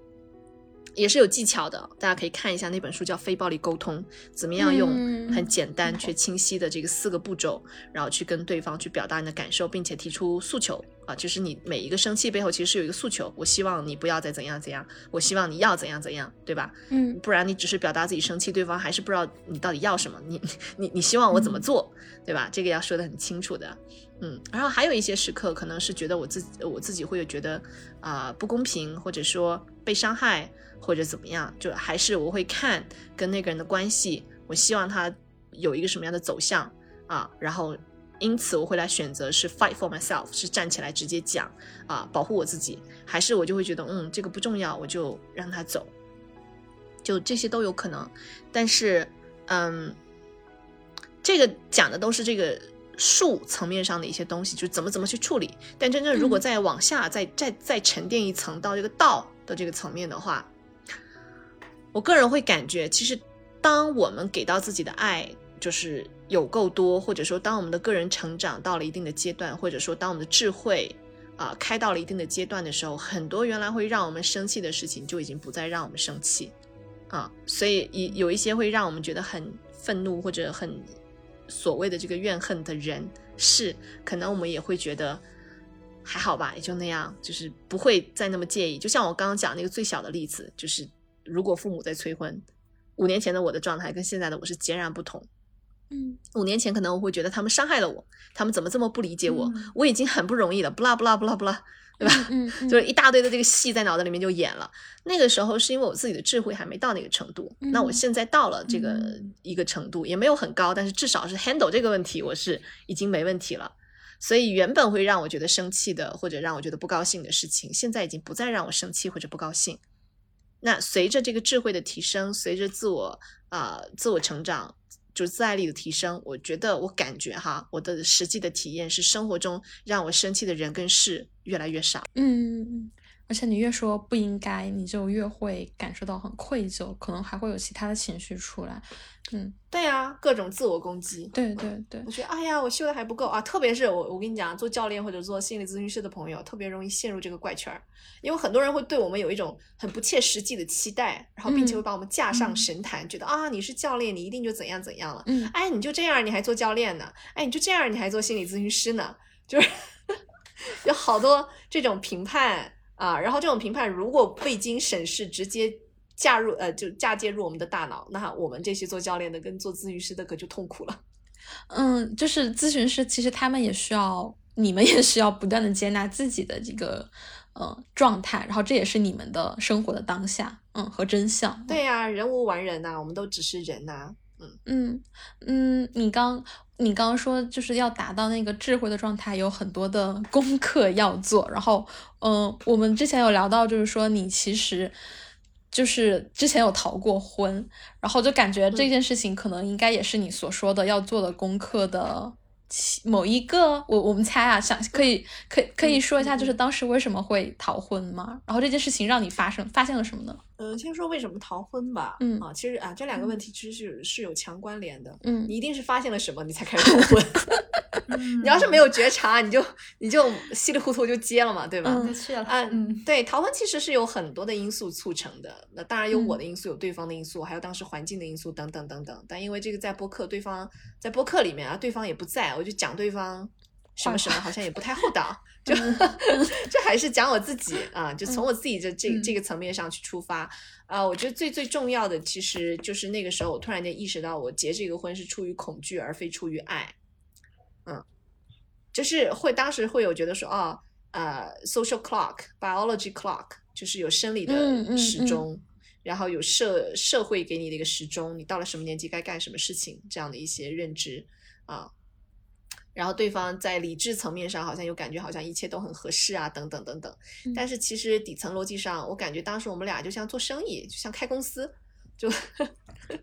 就是为了为了便利、为了方便、为了合适而结婚。当然不是说这个东西就是完全不可取，你你一段婚姻一点便利都没有，你一点合适都没有，你一点这个 benefits 一点好处都没有，那你结婚干嘛？做慈善呢？这也不是，我觉得也也不是说，就是我们就反对这些所有的这些便利啊、好处啊之类的。只是我个人感觉，好像当时我在想要跟对方去走入婚姻殿堂的时候，那个便利的部分好像有点多了，嗯嗯，然后那个应该的部分好像有点多了，嗯嗯，对。当时其实两个人有很多的不合适，两个人也都能感觉得到，但是好像大家都还是在假装在演戏。奥斯卡影帝影后都好像假装看不见那些问题，一些很根本的本源性的一些问题，价值观上的一些冲突等等等等，就是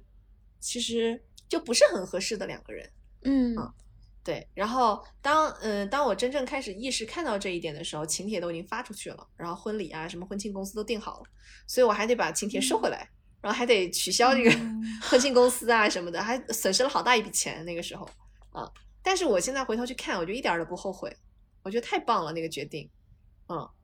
就是要不是那个决定，我绝对过不上我现在这样的生活，我可能已经在带娃了。对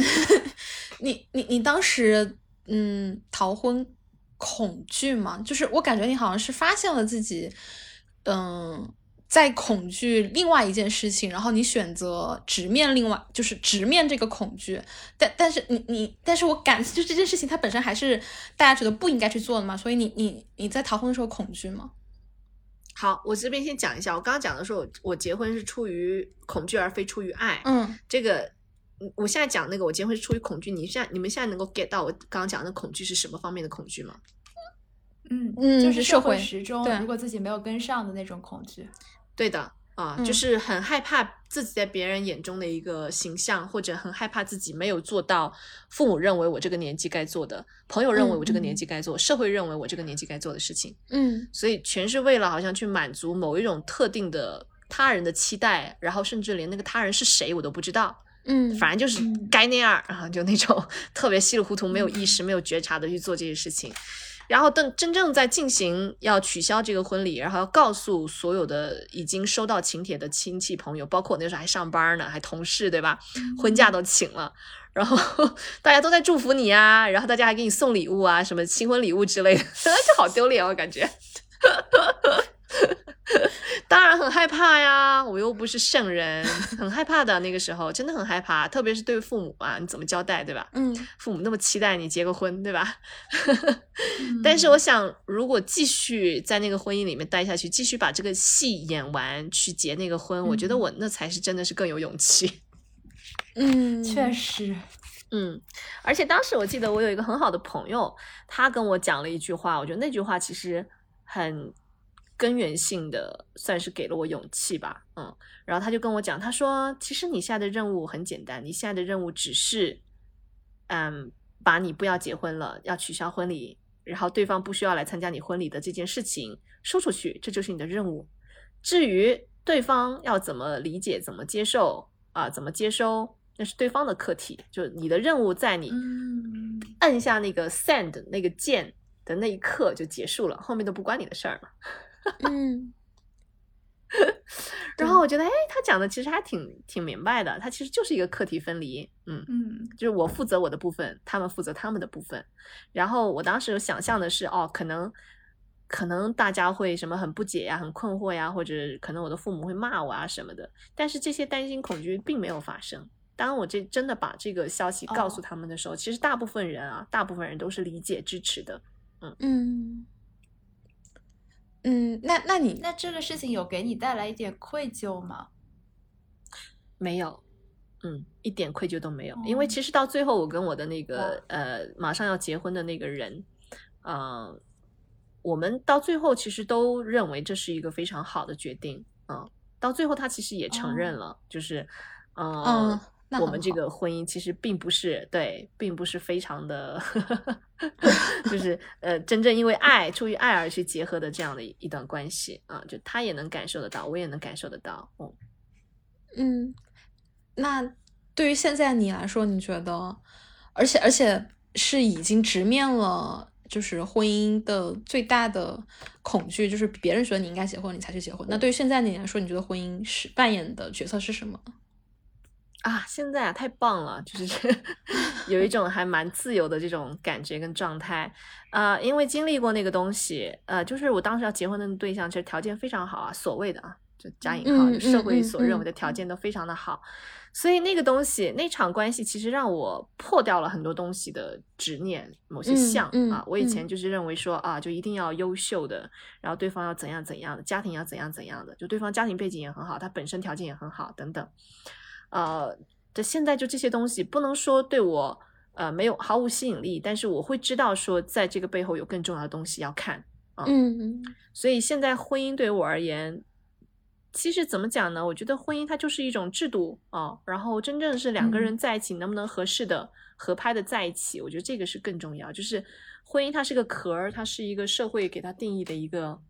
呃一种形式跟状态啊。但是我可能现在更希望去找的是一个比较。呃，两个人能够有深度链接的很美好的这样的一种一段关系，嗯，就关系对我而言更重要，婚姻不太重要。那意味着什么呢？就是说在现实生活中，如果有一个合适的人，我就觉得啊，可以不需要结婚，长期生活在一起或者长期在一起就很美好了啊。至于要不要结婚，怎么结婚什么的，就是看对方。就我对这个东西现在没有太多的执念跟追求，没有说一定非要怎么样。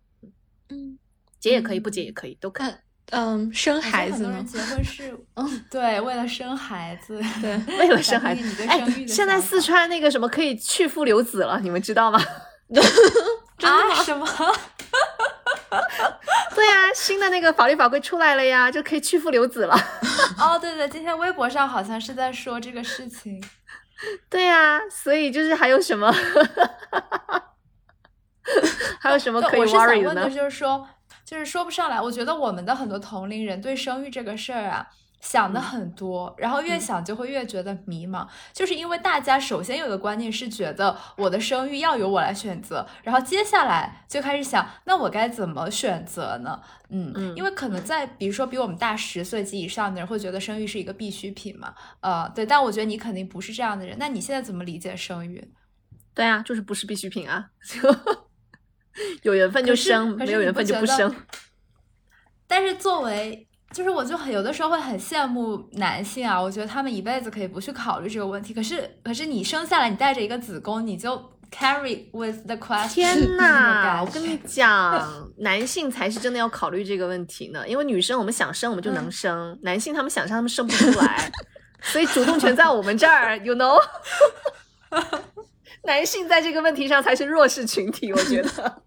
OK，就他想生，他得求着你生，对吧？他得他得好好的什么给你提供什么什么保障，然后就按照世俗观念来讲哈，给你提供什么什么保障，然后要怎么怎么对你好，对吧？你看，但是我们女生现在可以去父留子了，我的妈耶！就，就完全开玩笑，开玩笑，选择了吗？是吗？这本来就是我们的选择呀，但是就是我能理解，就是你说的这个纠结，很多女生觉得啊，好像我是应该要生一个，但是好像我现在这个条件不成熟，或者找的人也不对，等等等等。嗯，就只能说大家要想清楚啊，自己可能要承担的这个后果是什么，嗯，把这个想明白了。还有你这个生孩子的这个起心动念，你的那个你发心为什么你要生个孩子，就这件事儿要想明白，嗯嗯，如果你希望是养儿防老。那你知道，就是你在做投资，做投资有可能失败的哦。对，对不对？然后你说你只是单纯的喜欢孩子啊，那你要接受可能以后这个孩子就是啊各种调皮啊不听话还骂你哦。嗯 嗯，是你要承担风险。对啊，但是如果你觉得我甘之如饴，我就是很享受陪伴另外一个生命成长的这样的一个过程，在这过程当中，哪怕有艰辛有困苦，我也愿意去去付出，去去承担，去接受啊等等啊，就我觉得这个就就看你自己的起心动念是什么吧，每个人都不一样。但对于我，这从来都不是，从很小就开始我就知道这不是我的必需品。十八岁开始吧，我就有跟身边的朋友家人讲，我说可能以后我会不生孩子哦，然后他们当时还说，哎呀。等到你什么二十五岁、三十五岁再来看，我想到时候哦你就会想了。对对对，然后到现在了，我这个年纪我还是觉得，嗯，这个东西不是必需品，嗯，嗯，而且很多时候是需要机缘的，就你你要培育，你要陪伴一个孩子，养育一个孩子，呃，当然你现在可以说你去你去借精生子啊什么的，就是现在这个途径特别的多哈，呃，但是你真的有没有这样的一个意愿、这样的一个经历、这样的一个环境、这样的一个经济支持啊、社会支持，心理上是否准备好了？我觉得等等这些都是只能大家自己才能知道的。就是尽量还是多听一听自己内心的声音啊。旁旁边的人站在那儿说话不腰疼，随便说一句啊，你该生，你过了这个年纪你就没有这个机会了，等等，就给你制造这种焦虑跟恐慌。好多人就是因为这句话生了孩子，说啊，你过了这个年纪你就没有这个机会了。上上买菜呢，嗯对我，我觉得恐慌真的是一个很很怎么说呢？很很错误的决策心态吧。嗯，嗯，当你是出于恐慌是惧因，为担嗯，你说，担心自己可能会后悔，就怕自己承担不住那个后悔的情绪。嗯嗯，对对，就是当你的一个决定是出于恐惧而不是出于爱的时候，那个那个能量其实大家都是自己可以感觉得到的啊。所以你到底是出于爱还是出于恐惧，你要去生这个孩子，这个问题留给大家自己去思考。嗯，但是如果一旦有人跟你讲嗯什么什么应该，什么不应该，反正听到应该两个字就多长点心眼儿啊，是吗？是真的吗？嗯我自己还是有怎么说呢？恐慌的心理。我说的这个恐慌是对于未来的恐慌，就是我很担心说我现在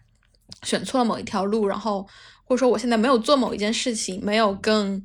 呃拼命或者更努力点，然后导致我未来丧失了更大的机会。然后我说这是这个恐慌。呃，我不知道说，嗯、因为像你的人生中经历过很多大起。大落，也不是大，就是这完完全全转变的这种事情，你嗯有没有后悔过人生中的某一个选择？啊、s o m e t i m e s 呃会有那种很短的时刻会去后悔，啊、觉得比如说我刚逃婚那阵子，其实是有一些后悔的，哦、但是不是后悔我要逃婚这个事儿哈，我是后悔我当时怎么会进入这样的一段关系，怎么会这么没有觉察，就这个关系已经嗯。让我就是不舒服到这样的一个程度，怎么我我都还没有发现，直到最后就是感觉自己好像一错再错，都快到快结婚了，然后才就是弄得这么 dramatic，弄得这么多 drama 之类的，会对嗯。这部分可能会会有一些后悔啊，甚至马上来的就是自我攻击、自我批评等等等等、啊这些东西。但是这东西不会持续很长时间，它一下它就过去了。然后你现在你看更长的时间，我再回头来看，我觉得哎呀妈，太棒了，这个决定 就是真是太对了，这个决定。所以很多时候其实你是要放长一点来看的啊，就是嗯人生的很多决定，呃，某种程度上，你要不要后悔，它是一个选择啊。然后当你选择一个信念，就是啊，哎呀，真后悔啊！当时我要是怎么怎么样，我现在可能就会怎么怎么样，这是一种信念。还有一种信念就是，我觉得人生一切都是刚刚好，一切都是最好的安排。它一嗯定有它的原因，它的这个命运要这样有这样的走向，这样来安排。那比如说我二十出头，我得了两次癌症，我当然那个时候我就是很很后悔啊，哎呀，我没有照顾好自己啊，然后怎么我还没有结婚，还没有怎么谈恋爱，还没生小孩儿，怎么我就嗯得了癌症，对吧？嗯就很多这样的一些信念啊，会会很干扰我。就本来生病人就不舒服，然后再加上这些信念，自我攻击就更不舒服。啊，但是你再放长的时间来看，我现在十年以后再来看这个癌症的这个经历，我就会觉得特别棒啊！就那个其实就是我生命中一个很重要的一个一个 wake up call，就是叫醒我的一通电话，嗯就告诉我，哎，你该看一看了，就是你看一看生命的真相，生命的这个本质到底对于你而言是什么？嗯，所以你说会后悔啊什么的，就是你要看到自己在后悔，然后你后悔的话背后一定是有一些信念。在让你产生这个后悔的情绪，嗯，他后悔不不会无缘无故的来，然后你去揪一揪那些信念是真的吗？就是说，就是问自己，嗯，就是这些我让我后悔的这个观念是否是对的吗？是是这个意思吗？没有对错，只有真伪。嗯嗯，就是比如说你因为什么事儿后悔呢？你来给给嗯，具体的例子嘛，我想一想，嗯，可能我我我我具体的例子就是，比如说我没有在更年轻的时候，就更更年轻的时候去想到我未来可能会从事传媒行业，然后我反而选择了一个很很可能就是很嗯怎么说呢，世俗意义上很好的学校，可能去九八五，但是我我我觉得我现在就想，就贴合我自己发展路径的，可能干还不如去中传呢，因为中传其实考起来并没有那么的困难，对，然后我会觉得啊，我如果我早一点发现了我自己是。嗯，是是是是这种是人生规划是这样子的，呃，那我是不是路会走得更好顺一点呢？对我觉得这个是我的一个后悔。嗯，所以你的信念就是说，如果我当时怎么怎么样了，如果当时如果选择了这个这个东西，然后我的人生可能就会更顺。嗯，对，但现在说现在这么说出来，就感觉好像不太对了。嗯，是不是？这就是我讲的觉察。嗯，这就是我讲的去揪一揪那个信念。嗯，你看你这么聪明的姑娘，我一说你就知道，哎，好像这也不是不一定是真的。嗯，然后，然后你还可以再问一下自己啊，那我如果一直抱着这个信念去生活，那它会对我有什么影响呢？如果现在没有这个信念，我的生活又会是怎么样呢？嗯，其实到最后都是你的选择来的，你选择相信它，它就有；你选择相信它就没有，它就是个念头嘛。It's just a thought。好呀，嗯，我刚被。你刚刚说你知道你自你可能有不同的观点，但是你允许他去，就是你，而且你赞同并且称赞他去做这件事情的时候，我有被治愈到，对对。然后最后一个真的真的是有被治愈到，嗯。然后可能应该应该最后一个问题就是，嗯，我知道你在人生中有就是抗癌成功的经验，然后你当时得出来的一个领悟是，嗯，就是癌症是菩提，然后菩提是一种开悟的契机吧，嗯，我现在就是。可能从去年开始，我有个非常好的朋友，他就是脑癌去世了。然后我，啊，对对，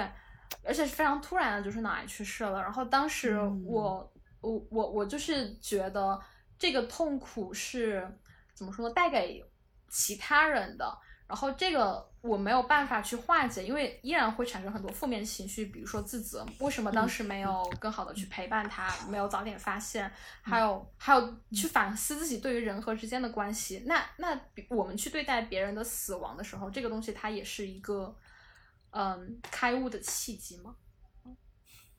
首先我要先讲哈，那句话叫做“痛苦即菩提”啊，这句话可能有一点。不是很全面，在讲痛苦即菩提的时候，这里的菩提其实指的就是智慧，指的是一份觉察。那是不是真的有痛苦就会有菩提呢？很明显并不是这样的，不然的话也不会有人在同一个坑里面跌了五六次、七八次。嗯，所以，嗯，对，就是痛苦，它是开往菩提之门，或者说开往智慧之门的一个很棒的一个提醒跟一个契机。嗯，但是不是每个人都可以抓得住这个契机啊？并不是每个人都可以由此而产生一些真正的智慧啊，可能比如说啊，这个一个一个人什么贪污贪污受贿被抓了，这是很大的痛苦。那他可能会想说，哦，下次我要做的更隐蔽一点，就没有想到这个后面是有问题的。嗯，对他他他想到有问题了，他他认为的那个问题是在于我做的不够隐蔽，所以这种菩提就没有啊，这种痛苦就没给他什么菩提。嗯。然后你刚刚说的那个事情，首先就是我就是觉得非常的呃心痛吧，也觉得很抱歉听到这样的一个消息，因为听起来你的同龄人应该是年纪比较小。嗯，然后哎，我又要开始安利这部剧叫《去有风的地方》，里面那个女主角刘亦菲，呃，她就是因为她的最好的朋友然后过世了，然后她就结果跑去那个大理这个地方，然后就发生了后面一系列的故事。那其实那个朋友的离去对他而言是一个非常大的震撼，我觉得他在里面演技还挺好的，就一开始还挺正常的，就朋友死了，参加完葬礼，然后还能去什么正常上班什么的。但是你知道这个情绪是压不住的，他到最后终于崩溃了，啊，然后终于那个悲伤如如决堤的洪水一般向他涌来，然后他再也就是没有办法承受那个东西。那讲到这里。我我是我是想讲什么？你刚刚的问题是什么来着？因为你好几个问题，我想一个一个来答。说我现在其实意识到这件事情让我很痛苦。然后你刚刚说，那我我意识到这个痛苦，那我我应该怎么样子去觉察到别人的死亡揭示的那个东西呢？就是我为我我想知道我为什么痛苦呢？哇天哪！你为什么痛苦？如果你最好的朋友死了，你都不痛苦，那你觉得你还是个人吗？嗯。这是一方面哈，然后还有一方面就是，我觉得其实这份痛苦恰恰是你最珍贵、最宝贵的地方呀。因为你真正你你真的曾经很爱过这个人，你才会这么痛吧？就这是你们真正爱过的痕迹啊，就相爱过，那不不就就这这是你真正爱过这个朋友的痕迹，嗯嗯，所以我觉得其实觉得这样的一份情绪是特别正常、特别能够被理解，并且是非常珍贵的一份情绪。嗯嗯，我我想到那个菲利普亲王去世的时候，然后当时伊丽莎白女王说，那个痛苦是我们为爱付出的代价。是的，是的，就是这句话说的太好了，嗯。然后，嗯，当时我就记得那个，呃，那部剧里边那个陈南星，就是那个死去的那个朋友，然后就跟那个刘亦菲，她叫许红豆嘛，就陈南星跟许红豆说说，呃，大概意思就是说你要替我在这个世界上好好生活下去，啊，然后你要去替我走那些没有走过的地方，吃那些没有吃过的饭等等啊，就类似这样的一些话。然后后来刘亦菲一开始没没有这么做，但后来还是辞职了，然后去到大理，然后去做了所有的这些事情。嗯，怎么说呢？其实，在这。这样的一份巨大的痛苦面前，所有的安慰啊什么，其实都是很苍白无力的。这个就是我们为爱付出的代价。所以，我觉得首先第一步，我是希望你自己可以，呃，正视并且允许接纳你的这份痛苦，同时也不要给他加一个期限，不要认为哦，都已经两年了、三年了，怎么我还痛呢？就是没有人可以规定说这个痛苦到底要多长时间它才能够消失啊。所以在有这份痛苦的时候，我也希望你能够给到你自己一份这个自我关怀。其实这是这正是你内心善良、内心有爱，才会产生的一种，嗯，很珍贵的一种反应吧。我觉得是啊，这是一个方面。然后还有一个方面，其实确实也是我今天特别想讲的，也就是这个所谓的这个无常，嗯啊，这个就是因为我找不到更简洁的词语来讲这个东西，所以我就用了这个佛教的这个语言，叫无常。我们真的可以理解无常，并且把无常的观念运用到生活当中去的话，我觉得可能真会对我们的生活的方方面面都带来非常大的影响。就是你如果真的想到，哦哟，我我是会死的，然后可能明年就死，可能下周我就死，可能十年、五十年之后我死，但是我是会死的。如果真的明白的话，那么你在去超市或者你在去逛商场买你的迪奥包包、香水的时候。你可能会有不一样的视角，啊，你可能在跟一个人 dating 啊，跟跟一个人谈恋爱的时候，你可能会有不一样的视角；你在跟一个朋友吃饭聊天、喝茶很开心的时候，你可能有不一样的视角；你在决定我到底做这个工作还是做那个工作，还是要出国还是怎么样的时候，你可能都有一个很不一样的视角。原来可能让你很纠结的一些东西，可能会松动很多。嗯嗯，所有的名利、所有的钱财、所有的这些东西，其实都只是让我们暂时保管一下。我们怎么赤条条的来，到最后也会赤条条的走，啊，这个其实道理大家都懂的，都明白的。嗯。但是有多少人真正把它运用到现实生活中去，然后从这个角度去出发去思考，然后去生活？这个我觉得就讲起来有点沉重，但是我觉得可能对于那些真正什么所谓迷茫啊什么什么的年轻人，偶尔想一想吧。我觉得，嗯，哪怕只是非常偶尔的想一想啊，就是到底。我这一辈子拿来干嘛？这么珍贵的一辈子拿来干嘛啊？问。然后至于你说，嗯，我相信啊，就如果你跟你的朋友是非常好的朋友的话，他一定希望你过得是开心幸福的，啊，他也一定希望你能够就是体验这个世界上很多的精彩。然后，对呀，那你，那你想就是你想要过一个怎么样的生活？你想要怎么样跟就跟跟这个已经亡去的这个朋友建立一个什么样的链接？你想要把自己的人生过成什么样？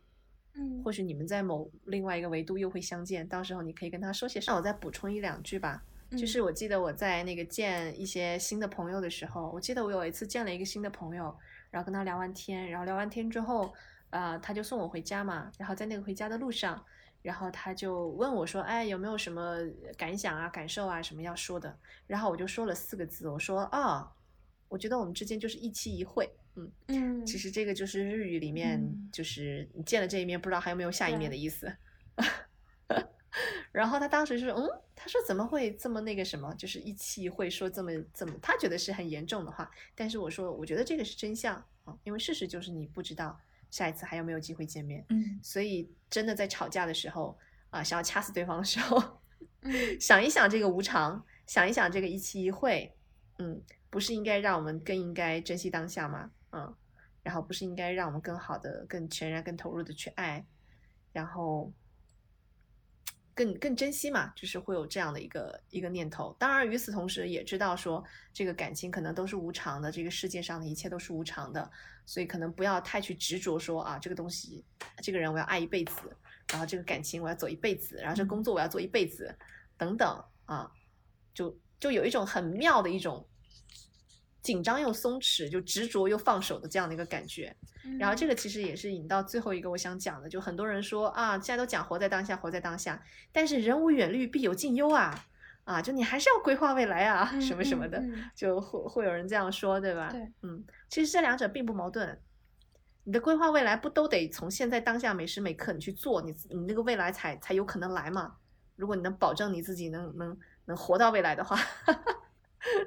对。然后有规划，有人问我现在有没有什么规划，就是没有什么太多规划，但是也会有一些想要去做的事情。嗯，然后我会定一些这个这个小的一些目标，或者说有一些想法，不能说目标吧，有些想法啊，我希望未来我今年二零二三年能做什么做什么，kind of for fun，就是定这个目标 for fun 啊。然后定了这个目标之后，我还是要马上回到自己的当下。OK，那此时此刻我可以做什么？我需要做什么去帮助？我可以一点一点实现这个目标，所以你看，还是一下子要回到当下，而不是一直想着，哎呀，这个目标定的好不好，能不能实现啊？哎呀，会不会做不成啊？做不成该怎么办啊？这个都已经就是你的思绪已经飘走了，已经叫所谓的这个妄念，对，啊，就你已经又活在那个恐惧担忧当中，你没有活在当下。